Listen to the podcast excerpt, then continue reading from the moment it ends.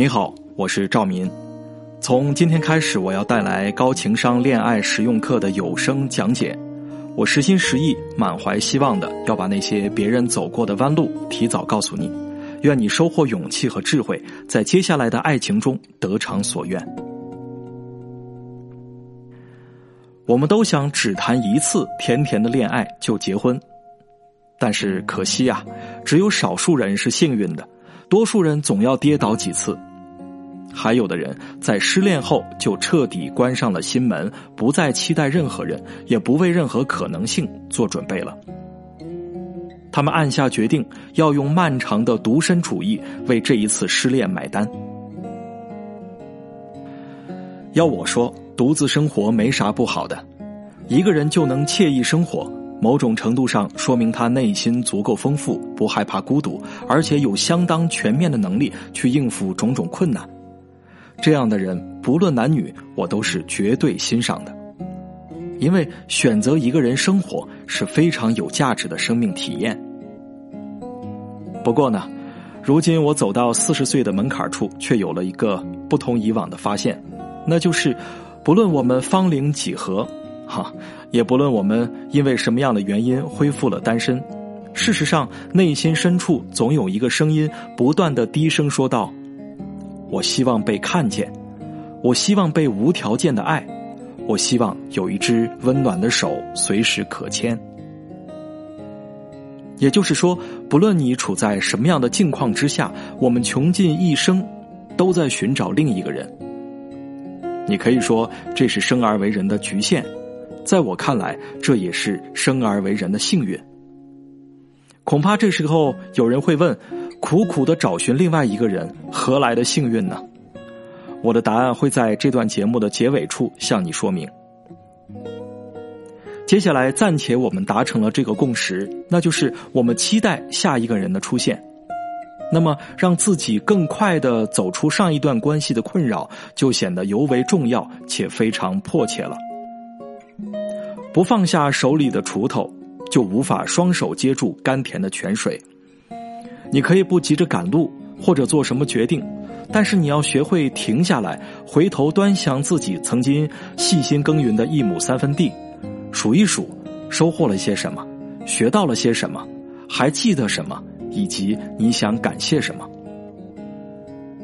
拿恋爱和耕田做类比，或许让你觉得有些不够恰当。不过，在我看来，他们在生活中是一回事儿。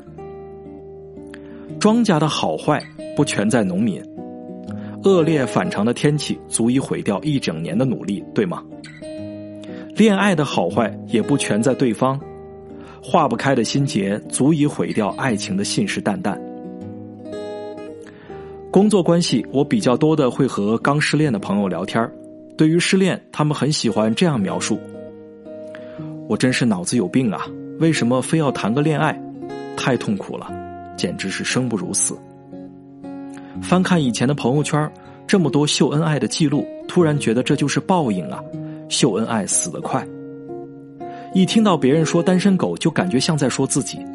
哈，难道不是吗？一条被人嫌弃的狗，尤其夜深人静的时候，连狗都不如，狗至少可以睡得很香。一般来说，我都会不作声的聆听他们的倾诉，适时递上纸巾。我心里清楚，光流眼泪是不解决问题的。如果没学会正确的看待结束，就不可能真正的拥有开始。失恋的痛苦一定会卷土重来，会让一个人在同样的坑里跌倒好几次，直到他痛恨爱情，放弃自己。时间和新欢是解药吗？张爱玲说：“忘记一个人只需要两样东西，时间和新欢。”但是我觉得张爱玲的话用在此时的语境里并不恰当。虽然时间可以冲淡痛苦的感觉，但也让你付出了时间的代价，容易荒废人生。何况走出失恋的阴霾，并不需要忘记对方。把那个人就搁在回忆的角落里，让他成为永远的前任，其实丝毫不会妨碍你迎接新的生活。其次，新欢可以帮助你化解失恋的痛吗？如果你带着强烈的惯性去拥抱新的伴侣，一方面会让你忽略自身行为习惯上的毛病，错失成长的机会；另一方面，新伴侣的出现往往会强化你的错误信念。你会对自己说：“你看，我是很抢手的，你就后悔去吧。”相信我，这样的信念绝不会对你有任何帮助，它只会让你进入更差劲的循环里。由此，你也只能依靠频繁的更换伴侣而获得短暂的释怀。从那个时候起，你变成了伤害的传递者，最后的结果很容易想到，就是旧伤未愈，再添新伤。还有一种情况特别的常见，新欢一旦和你出现了矛盾冲突，你大概率要拿他和前任做做比较。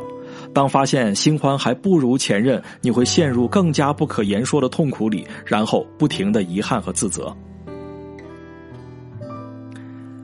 当你感情失败的时候，想要熬过去，我的建议是要走出去。很多女生喜欢把自己困在房间里，喝着闷酒，书写着气急败坏的朋友圈，斩断所有的社交。可是你知道吗？坏情绪就像一个会发酵的面团儿，你这么做势必会造成精神上的忧郁、孤独、苦闷，甚至窒息。学会分享和倾诉，是你正确面对失恋的第一步。你要把自己的困惑和故事跟信得过的朋友分享，让他们帮你出出主意，或者是陪你一起痛骂前任也好。当你宣泄出去之后，痛苦的感觉会减轻。更重要的是，朋友会为你提供看待这段感情的新视角。透过这个视角，你心中的郁结会得到释放。请记得我的忠告：不要独自一个人承受失恋的打击。平时培养一个善于倾听的好朋友，关键的时刻一定用得上。如果你碍于情面，就是不想和熟人倾诉，我也支持你通过心理咨询的方式去疏解。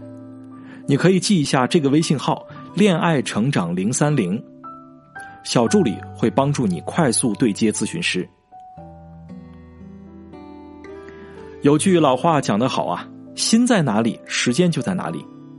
我的学员梅梅和一个谈了五年的男友分手后，特别受打击，失恋让她把所有的关注点都放在了我失去了他这件事上，茶不思饭不想，人都颓废了。透过我的引导，梅梅学着转移了注意力，开始在意自己在工作中的表现，生活也慢慢丰富起来。她疯狂的爱上了户外徒步，半年后再见她的时候，我只能用吃惊来形容。一个曾经娇羞孱弱的小女孩，变成了一个皮肤黝黑但是极富活力的户外达人，一脸的自信。她记录户外生活的短视频，不仅收获了上万的粉丝，还吸引了不少异性的追求。我问他：“你从失恋中学到什么了？”梅梅的回答让我非常难忘。她说：“生活永远都有更好的选择，但是我们经常忘了去选择。”梅梅让我想起了梁静茹一首歌中所唱的：“挥别错的，才能和对的相逢。”与其把自己的心封锁在回忆的牢笼里，不如推开那扇沉重的门，重新开始一次。因为凡是走出过牢笼的人都知道，那扇沉重的门并没有上锁，它是虚掩的。我想对你说，尽管我在分享走出失恋阴影的方法，但是我同样知道，告别从来都不是一件容易的事儿。相反，告别需要我们花去一生的时间，反复的练习。不光要学习怎么告别旧的恋人。也包括怎么告别生命中每一个出现过热气腾腾的生命。不管多么的不舍和不甘，我们都要在松开手的一刹那，学会满心欢喜的祝愿对方未来的路更精彩、更值得，同时谢谢他曾来过自己的生命。你还记得节目开头我留下的那个问题吗？为什么说苦苦寻找另外一半是一种幸运呢？我现在来告诉你。因为正是这样的寻找，才能让我们变成更好的自己。最后，我还想再啰嗦几句，也是一点担心。现在呢，网上可以找到各种各样解决失恋问题的文章和案例。想让你知道，文章中给出的方法不会适用所有人。同样的方案，不同的人去执行，一定会呈现不同的效果。所以呢，如果你有类似的困惑和难关，请一定要拜托专业的心理咨询师给予你一对一的服务和解答。照葫芦画瓢，盲目的听从某篇文章的指导，只会让你走更多弯路。如果你愿意咨询我们，也非常欢迎。你可以添加小助理的微信“恋爱成长”的全拼，后面是零三零，恋爱成长零三零，听听咨询师怎么说，再决定自己怎么做。好了，咱们今天就先聊到这儿吧。我是赵民。